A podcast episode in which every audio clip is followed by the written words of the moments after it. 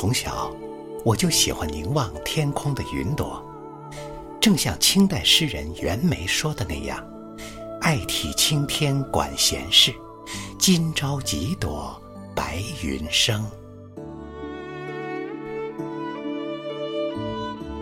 在久久的凝望中，我习惯把天上的云和地上的事做类比式的联想。比如，在我读了萧红的作品，并对其有了更多的了解之后，就自然地把她和云联系到一起了。当我看到一小朵悬空不动的浮云，就会想到那个懂事很早的小女孩，没有母爱，没有伙伴。每天孤寂地坐在祖父的后花园里。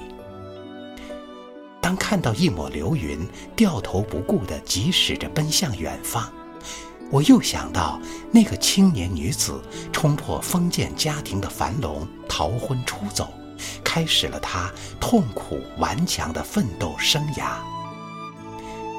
当发现一缕云霞渐渐地融化在青空，慢慢消散时，我便抑制不住悲伤，痛惜那位多思的才女一生颠沛流离、忧病相间，最终香魂飘散。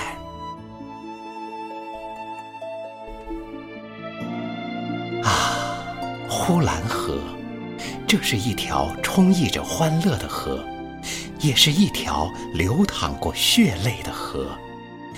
他滋养的这片土地，正是萧红出生的地方。当年，在五四新文化运动的影响下，萧红冲破了封建枷锁，离家出走，成为中国北方一位勇敢的罗拉。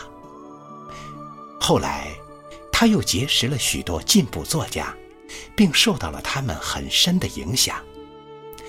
在从事文学创作伊始。萧红就向世人呈现出一个崭新的精神世界，她用自己稚嫩的歌喉唱出了时代的强音和民众的愿望。当我踏进作家的故居，多少有些失望，寥寥几幅灰暗模糊的照片，一些主人生前用过的旧物，疏疏落落地摆在四五间房子里。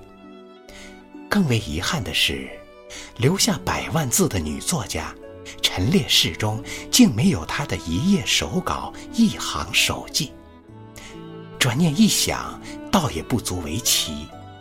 这位叛逆的女儿原本就不属于这个家，在她看来，这块土地在陷于敌手之前，家就已经化为乌有了。她像白云一样飘逝。他的家在天涯海角。这时，我想起他的挚友聂干弩的诗句：“何人会得萧红影？望断青天一缕霞。”